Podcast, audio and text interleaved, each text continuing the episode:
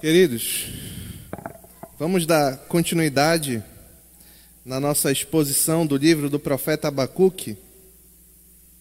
A quinta mensagem do livro, hoje nós vamos considerar, ainda no capítulo 1, os versículos, capítulo 1, livro do profeta Abacuque, bem pertinho do final do Antigo Testamento. Vamos considerar os versículos de 9 a 11. Apenas esses três versículos. Livro do profeta Abacuque, capítulo 1, versículos 9 a 11.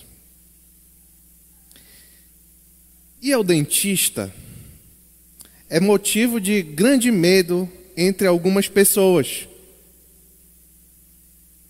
Muitos, como eu quando era pequeno, têm medo do barulho da broca ou de levar uma furada na gengiva de anestesia terrível.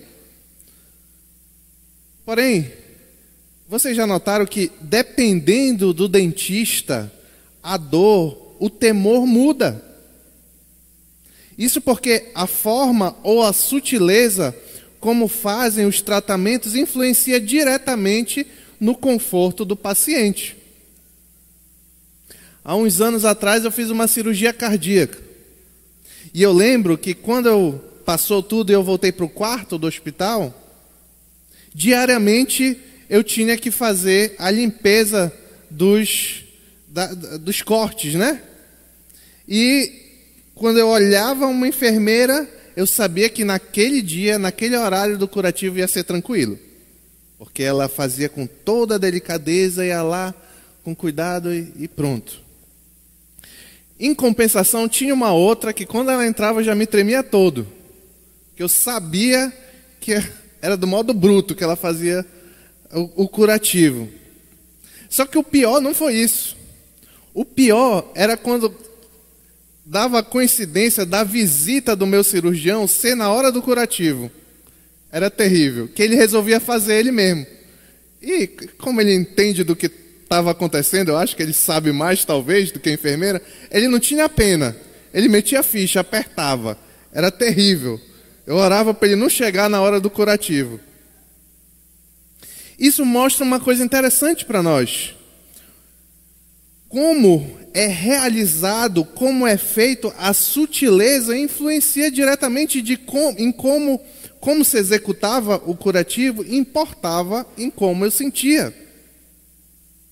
Hoje, na sequência da descrição do juízo divino, que nós estamos acompanhando, que Deus revelou ao profeta Abacuque, e essa verdade também se adequa.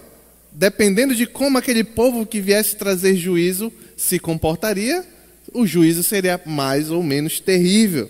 E a gente vai ver aqui que era mais terrível.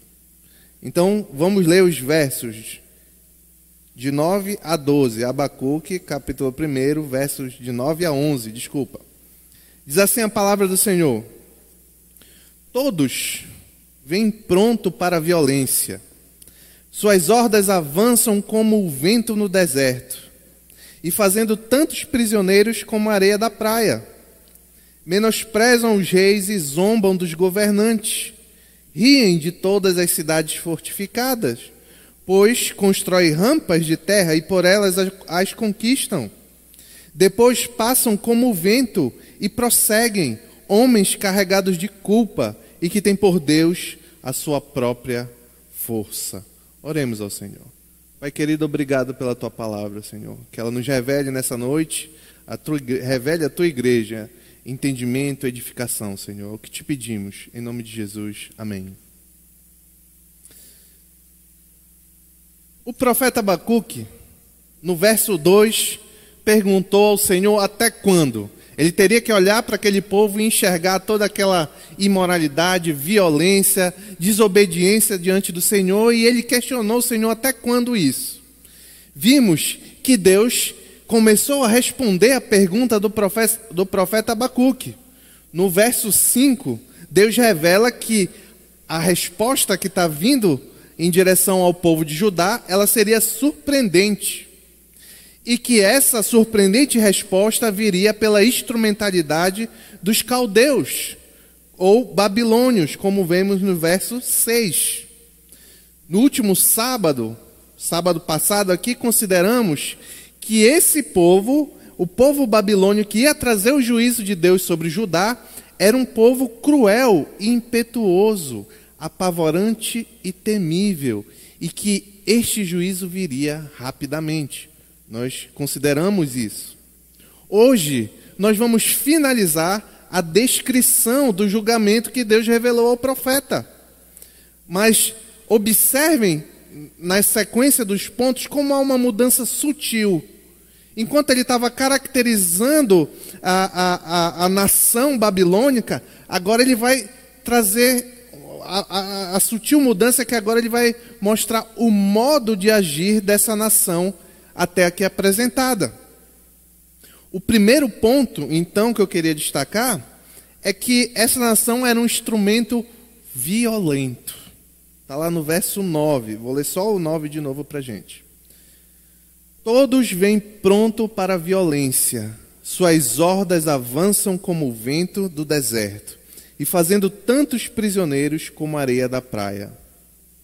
Aqui é revelado que aquele povo cruel e temível que viria trazer castigo sobre Judá, rapidamente se aproximava pronto para a violência. Imagine, para entender aqui o que Deus está querendo revelar para o profeta, imagine que você lá no seu trabalho cometeu um grande equívoco. Um erro, você errou de fato, você é culpado de ter feito algo ruim no seu trabalho. E no dia que o chefe, o seu chefe vai ficar sabendo disso, ele está com um humor terrível. É aquele tipo de notícia que a gente não quer dar para o chefe nesse dia. Não, vamos dar amanhã, quando o humor dele estiver melhor. Porque, como diz a expressão, hoje ele está com sangue nos olhos. É isso que Deus revelou ao profeta Abacuque aqui. O povo babilônico que estava vindo para trazer juízo, ele estava com sangue nos olhos. Essa é a intenção da revelação quando o texto diz: todos vêm pronto para a violência. Observe um detalhe aqui, um padrão divino dessa justiça que Deus executou ali naquele contexto. Abacuque já havia se queixado contra Deus no início do livro, na parte B do versículo 2, que a violência era um, um dos problemas que caracterizava o comportamento do povo de Judá. Ele diz lá, na parte B do verso 2: Até quando gritarei a ti violência, sem que tragas a salvação? E continua no 3: Por que me fazes ver a injustiça e contemplar a maldade, a destruição? E olha aí, e a violência estão diante de mim a luta e conflito por todo lado. E agora, quando Deus está descrevendo qual a justiça que ele vai trazer para aquele povo, o que, que ele traz? Violência. A retribuição justa de Deus aqui nesse caso é que aqueles pecadores irão experimentar violência das mãos de um invasor brutal. Esse povo, então, ansioso pela prática da violência, avançava firme. E Deus diz: Suas hordas, voltando lá para o verso 9, suas hordas avançam como o vento no deserto. Por que como o vento no deserto? O que significa avançar como um vento no deserto? O vento do deserto, no caso. Porque no deserto não tem barreiras. O vento numa cidade, ele bate numa casa, numa construção, num prédio, e ele é dissipado. Mas para caracterizar como aquele exército vem impetuoso e firme, não que nada vai detê-lo, ele diz que ele vem como o vento do deserto, sem barreiras. Por onde eles passavam, os caldeus ou babilônios, é a mesma coisa. Por onde eles passavam, haviam, deixavam um rastro de violência. Por isso que o, o Deus revela na sequência ainda do versículo 9, que por onde eles passavam, eles faziam tantos prisioneiros como areia da praia. E aqui é interessante o linguajar, o, o, as palavras escolhidas por Deus para revelar isso ao profeta Abacuque. Abacuque traz a memória, certamente veio a memória do profeta aqui, é a, a, a, a descendência prometida ao profeta Abraão, de que a descendência do profeta Abraão seria como areias das praias do mar. Gênesis capítulo 22, versículo 17. Só que agora vem um povo que faz tantos prisioneiros ou mais como areia da praia. Imediatamente, qualquer um naquele contexto do povo de Judá que ouvisse essas palavras do Senhor faria relação.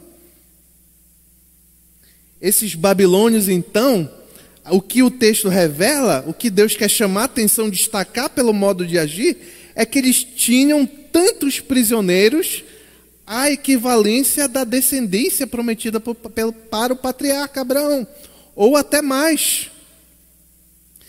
Uma noção aqui também é revelada de o um exílio ou prisão. Segundo a lei do Senhor em Deuteronômio, Israel iria gerar filhos e filhas.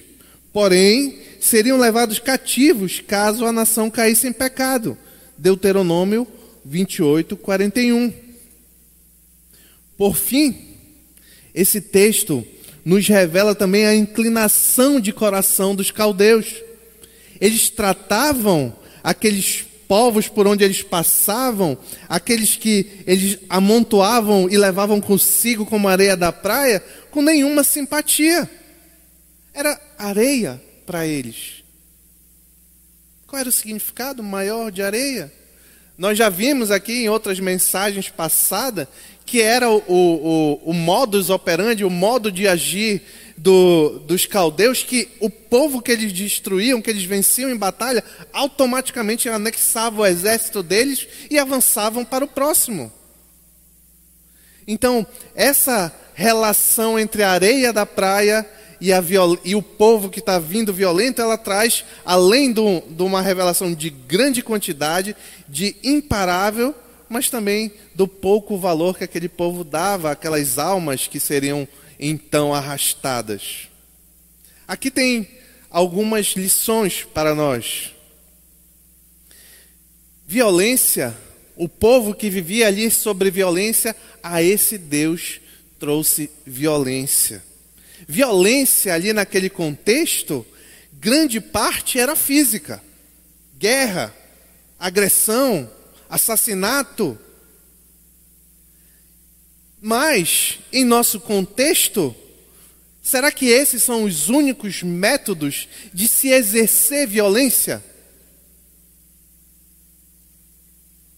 Qual a violência que eu e você podemos praticar hoje ou praticamos? E nem nos percebemos que estamos cometendo violência.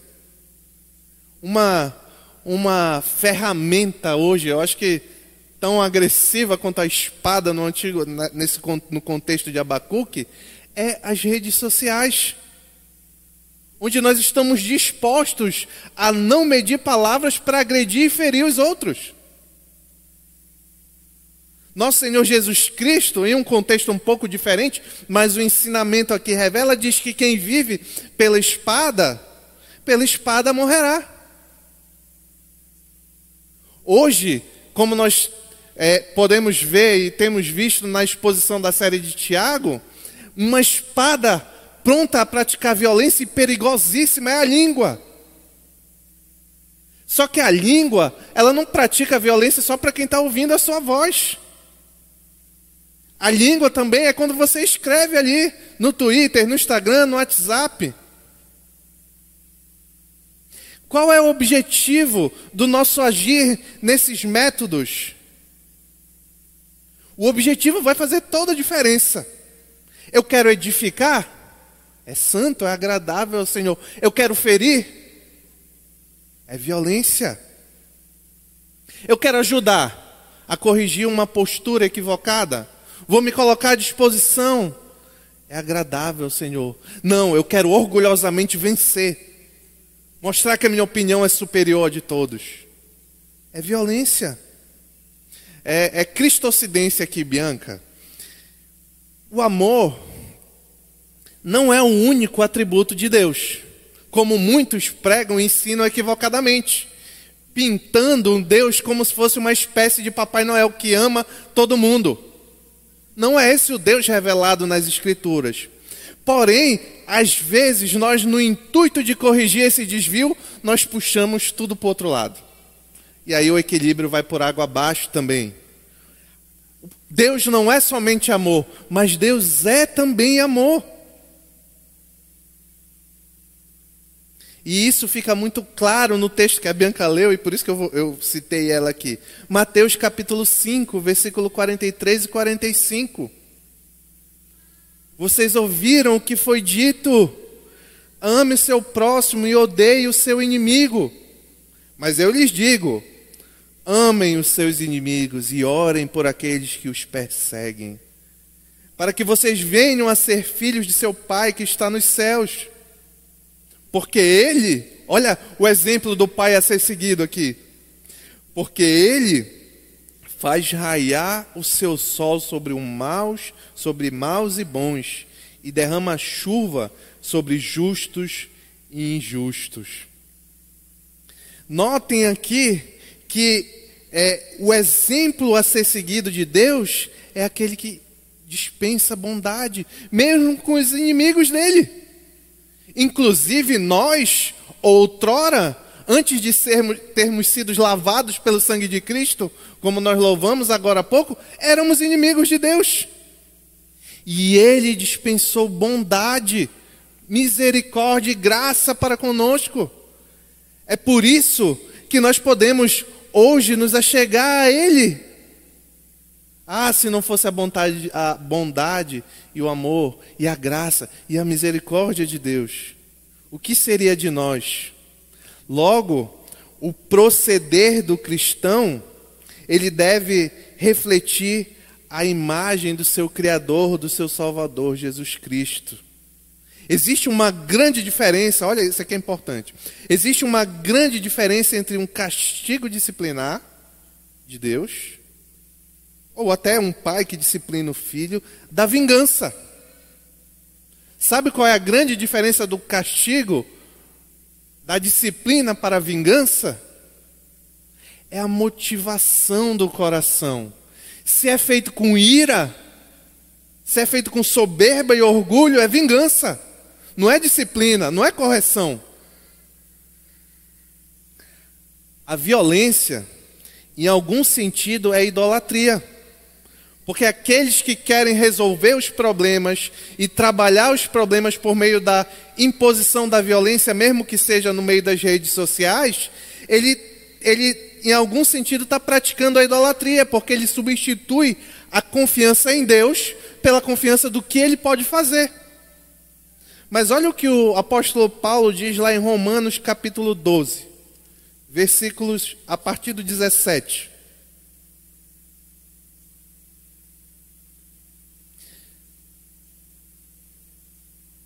Romanos capítulo 12, a partir do versículo 17. Não retribuam a ninguém mal por mal. Procure fazer o que é correto aos olhos de todos. Façam todo o possível para viver em paz com todos. Amados, aqui está o ponto. Nunca procurem vingar-se, mas deixem com Deus a ira, pois está escrito: Minha é a vingança, eu retribuirei, diz o Senhor. Quando eu resolvo me vingar, eu estou colocando um ídolo. Eu sou o meu, meu próprio ídolo. A vingança de Deus não basta, eu que vou operar a vingança. É isso que eu estou fazendo. E num tempo, como foi dito aqui no momento de oração também, que a, a perseguição se aproxima da igreja, qual vai ser o nosso proceder? É um ímpeto do coração humano pecador a reagir com agressividade e violência. Mas não é esse o ensino das Escrituras. O segundo ponto, Deus revela que o instrumento que vem é imparável. Está lá no verso 10. Voltamos ao livro do profeta Abacuque, capítulo 1, verso 10. Menosprezam o povo que vem, menosprezam os reis e zombam dos governantes Riem de todas as cidades fortificadas, pois constrói rampas de terra e por elas as conquistam. Outra realidade contra aqueles invasores é que eles menosprezavam e zombavam dos governantes das demais cidades, dos demais povos. Essa revelação é pertinente porque Israel sempre, historicamente, ela sempre contou que qualquer inimigo que se aproximasse ali ia se confrontar e ser, é, digamos assim, reduzido ou talvez até vencido pelos povos que estavam ao redor naquele contexto. Nós já vimos aqui em outra mensagem o povo egípcio, os assírios, que Israel é, imaginava pela, pela política internacional que nenhum povo ia chegar devastando como Deus está revelando aqui. Porque ia para antes ali, ia para antes acolá. Só que a, a história do avanço, do crescimento do povo babilônico mostra como eles devastaram em 87 anos todos aqueles povos da região. O adversário que vem agora zomba dos demais povos poderosos que o povo de Judá poderia confiar. Como poderia então, eles tendo passado por essas barreiras, o povo de Judá resistir? Como era possível? A melhor tática de guerra naquele contexto eram muros, cidades fortemente muradas, fortificadas, com largas muralhas. Uma cidade fortificada não apenas representava um obstáculo maior a ser vencido por um invasor, ela representava também uma ameaça positiva, pois os habitantes armados de uma cidade bem suprida e bem fortificada causariam devastação sobre o invasor, enquanto se expunham apenas a pequenos perigos, existiam na muralha. Porém, será que dessa vez o povo de Judá poderia se confiar nas suas muralhas? Não é o que o texto nos diz, essa ferramenta não seria o suficiente. Pois, o texto diz lá, no versículo 10, a, segunda parte: Pois constrói rampas de terra e por elas a conquistam. Essa nação invasora zombaria de toda a resistência. Ela não temeria o risco. Seus homens poderiam sitiar e, e destruir todas as muralhas que se colocassem diante dela. Lembrem que ela era um instrumento na mão do Senhor. Será que uma muralha ia parar os planos de Deus? Estratégias humanas não podem resistir ao juízo divino. Algumas lições podem ser extraídas desse ponto. O primeiro erro é a confiança depositada em ídolos. Se você espera resistir ao Senhor, se espera é, é, é, ultrapassar, superar os planos do Senhor por meio de um muro, o muro é seu ídolo. Se você espera é, é, é, resistir os planos do Senhor por meio do esforço pessoal, você é seu ídolo. Por meio da sua saúde, você é seu ídolo. Por meio de políticos, por meio de governos, vai se resistir aos planos do Senhor, à vontade do Deus soberano, que move nações conforme seu bel prazer? que sempre faz justiça? Não. Nenhuma dessas muletas podem resistir aos planos do Senhor, seus juízos e seus caminhos. Então, meus irmãos, que nós levemos uma vida confiando as nossas provisões, o nosso caminhar, os nossos planos sempre ao Senhor. Qualquer necessidade, qualquer batalha, qualquer sofrimento, coloquemos diante do Senhor, que é o único que é capaz de decidir, de mudar, de transformar. A nossa confiança vem do Senhor. Salmo 7, Salmo 20, versículos 7 e 8 diz: Alguns confiam em carros e outros em cavalos, mas nós confiamos no nome do Senhor e no nosso Deus. Eles vacilam e caem, mas nós nos erguemos e estamos firmes. Salmo 71, 5 diz: Pois tu és a minha esperança, soberano Senhor. Em ti está minha confiança desde a juventude. Quando Deus revela que muros não podem resistir àquele povo, Ele está dizendo que não existe nada capaz de resistir a mim. que eu enviei aquele povo e ele vai cumprir o seu fim. A segunda lição aqui é que nós não podemos resistir aos planos de Deus, assim como nós não podemos fugir dos planos de Deus. Aqui é, às vezes nós temos uma noção equivocada da onipresença de Deus, do atributo da onipresença. Quando nós dizemos que Deus é onipresente, nós tendemos a pensar que a onipresença de Deus é que é um Deus imenso e que está em todos os lugares. Mas como nós pensamos de forma compartimentada, nós achamos que aqui tem um pouco de Deus, que lá está um pouco, que lá no Japão está mais um pedaço de Deus, que Deus está em cima de tudo e tem um pedaço em cada canto. Mas não é assim a doutrina bíblica da onipresença de Deus de forma até difícil de explicar, sobrenatural e maravilhosa, Deus é onipresente porque Ele está integralmente presente em todos os lugares. O Deus que está aqui, no, a, a, para qual nós estamos rendendo a adoração, não é só um pedaço dele que está aqui sobre nós. Ele está integralmente aqui. Então é impossível fugir desse Deus que está integralmente em todos os lugares. Salmo 139, versículos a partir do 7 diz: Para onde eu poderia escapar do teu espírito? Para onde eu poderia fugir da tua presença? Se eu subir aos céus, lá está uma parte tua. É isso que diz o texto? Não. Ele diz: Se eu subir aos céus, lá estás. Se eu fizer a minha cama na sepultura, também lá estás. Se eu subir com as, com as asas da alvorada e morar na extremidade do mar, mesmo ali a tua mão direita me guiará e me susterá. Mesmo que eu diga as trevas me encobrirão e que a luz se tornará noite ao meu redor, verei que nem as trevas são escuras para ti. A noite brilhará como o dia, pois para ti as trevas são luz. Isso nos traz garantia. Uma garantia maravilhosa que deve alegrar o coração de todo aquele que já entregou a vida a Cristo. Nós temos garantia de salvação desse Deus, capaz de operar maravilhas, poderoso, onipresente, onipotente.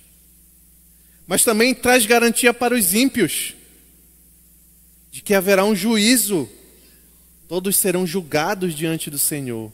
E só tem um jeito de não ser condenado. Não é nada do que você seja capaz de fazer, não é nada do que você fez na sua vida, não é as boas ações, ações sociais, boas práticas, você é obedecer seus pais, você é, é, é cuidar do seu irmão. Não é nada disso. Você trabalhar, não é nada disso. Isso não é, é incapaz de nos tornar santo e puro e digno diante do Senhor. A única coisa capaz de nos justificar diante desse Deus é Jesus Cristo. Entregar a vida e o coração àquele que morreu, para que todo aquele que nele crê não pereça jamais. O terceiro ponto, voltando ao texto de Abacuque, agora o versículo 11, capítulo 1, versículo 11, o terceiro ponto, revela, Deus revela que este instrumento vem, que é o povo caldeu, vem sedento. Aqui há um suave contraste com o verso anterior. Esse povo, o povo babilônico, depois de conquistar os povos do seu caminho, como areia da praia, passavam adiante. Essa era o hábito deles. Mal acabavam de dominar um povo e já passavam para o próximo. Eles estavam sempre ansiosos por mais, eram sedentos de violência. E eram homens, olha, olha interessante esse versículo 11. Eram homens, que diz aí o texto, carregados de culpa. Que culpa Deus está se referindo? Além da vasta pecaminosidade, da violência descrita até aqui, especialmente da idolatria. Por que eu sei disso? Porque olha o que diz a sequência do texto. Esses homens eram carregados de culpa porque eles tinham por Deus a sua própria força. A idolatria que possuíam neles mesmos. Olha o texto diz: homens carregados de culpas e que, e que têm por Deus a sua própria força. A própria força daquele exército, daquele potente exército, era o seu Deus. A ponto, então, agora conseguimos entender mais claramente, de Deus revelar lá no verso 5 que aquela nação que vem, o, a, o povo de Judá devia olhar, contemplar, ficar atônita. Porque o que iria acontecer naqueles dias, eles não creriam se fosse contado. Parafraseando aqui Abacuque, capítulo 1, versículo 5. Isso porque o instrumento que Deus iria usar agora, o verdadeiro o verdadeiro e único julgamento que Deus ia trazer a seu próprio povo era um outro povo que se exaltava à condição de Deus. Era um povo que, entendi, que confiava somente na sua força. Essa era a, percepção de autoimagem do povo caldeu. E aqui nós podemos entender, então, por que, que eles eram tão cruéis. Notem a lógica, é relacionado. Se o meu Deus, aquilo que eu sigo, aquilo que estão meus valores é a minha força, a forma como eu exerço a minha força não importa.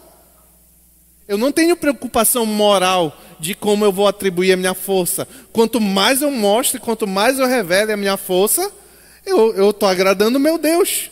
O meu Deus é a minha força. Aqui, Deus encerra a descrição do instrumento pela qual estabelecerá juízo e justiça na terra de Judá. Os perversos em Israel não escaparão de maneira alguma. Na realidade, eles serão devastados, levados cativo pela fabulosa ferramenta levantada pelo Todo-Poderoso. Nós podemos aprender com os erros dos babilônios, com os maus procedimentos, como não fazer, o que não fazer. Ali aquele povo confiava nele, eles eram deuses, o exército era tão poderoso. E aqui nós, apesar de, de não estarmos naquele contexto, muitas vezes confiamos em nós mesmos dessa forma. Buscamos a nossa exaltação pessoal. Infelizmente, isso é natural aos homens. Desde Adão e Eva, este é o objetivo do homem alimentar o seu orgulho.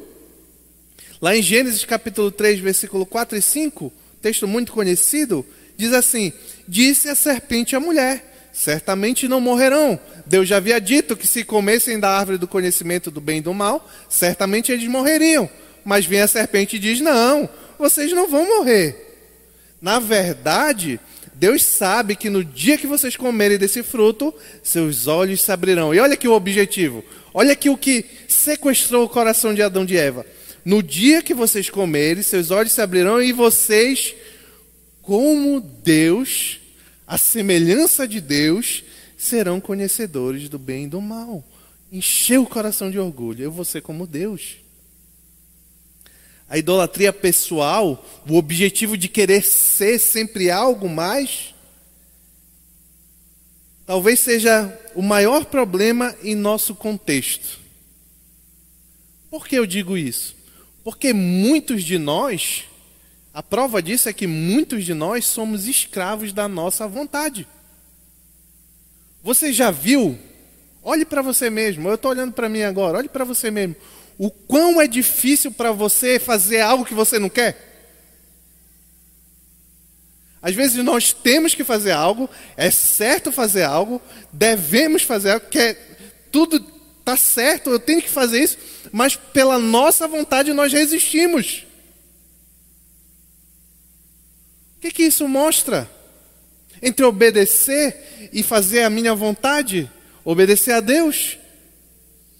Deus é o Senhor, a minha vontade, eu sou o Senhor.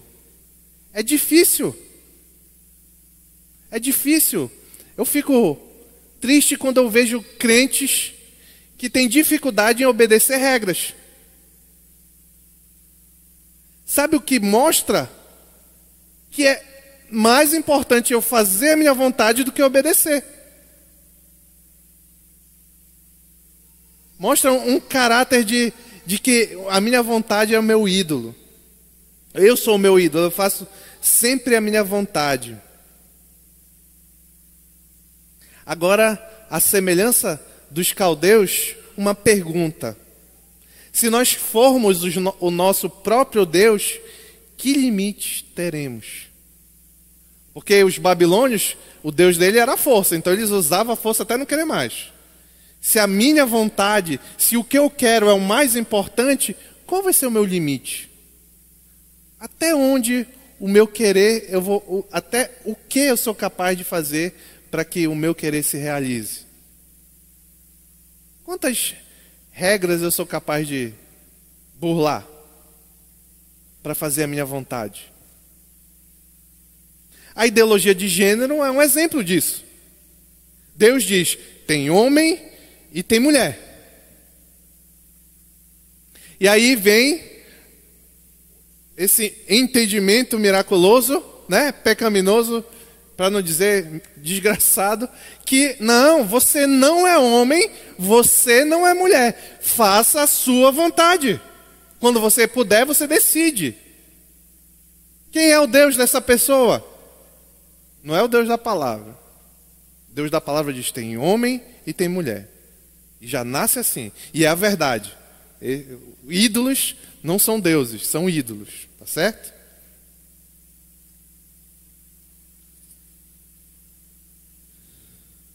Concluindo, o que vemos por mal no mundo, aquilo que nós enxergamos e achamos difícil, como certamente o profeta Abacuque enxergou todas aquelas revelações de Deus e, e ficou assustado, pode ser um instrumento divino. Mas, vamos ver na sequência do texto que a justiça do Senhor sempre se faz até esses instrumentos, até aquele instrumento e todos os instrumentos de Deus, quando personificado em pessoas, em povos e nações, também sofrerão juízos. Vamos ver na sequência. E assim, como naquele contexto foi anunciado um terrível juízo sobre o povo de Judá, assim também há um juízo terrível prometido sobre o nosso povo, sobre o mundo, sobre a nossa nação, sobre todas as pessoas. Há um terrível juízo muito pior do que aquele. É um terrível juízo que diz que aqueles que não entregarem a sua vida a Jesus Cristo têm um inferno preparado, uma condenação eterna. E ali haverá choro e ranger de dentes. Eu, eu, eu, eu fico. Eu, eu fico assim. Eu não consigo compreender como algumas pessoas que se apropriam de ensinamentos da Bíblia, por exemplo, Deus, o ensinamento de Deus, que existe Deus, que, que Deus criou as coisas, que se apropriam que Jesus Cristo veio para salvar os pecadores, que se apropriam de várias coisas da Escritura Sagrada, mas algumas coisas resolvem retirar. É uma como o inferno, por exemplo. É uma incompatibilidade muito grande. Porque o mesmo que disse que tem Deus que veio Jesus para salvar os pecadores, é o mesmo que diz que aqueles que não se arrependerem dos seus pecados vão ser condenados no inferno. Você não pode escolher uma parte e deixar outra. Ou você não pega nada, ou você pega tudo. É assim. Olha, se tem alguém aqui que diz assim, não tem isso aqui na escritura, eu não concordo muito. Então, na verdade, você não entendeu nada. Ou você pega tudo, ou não pega nada. Não dá para tirar. Mesmo Deus, é, é, Tiago, se eu não me engano, vai dizer que o mesmo que disse não matarás, ele diz não roubarás. É o mesmo Deus.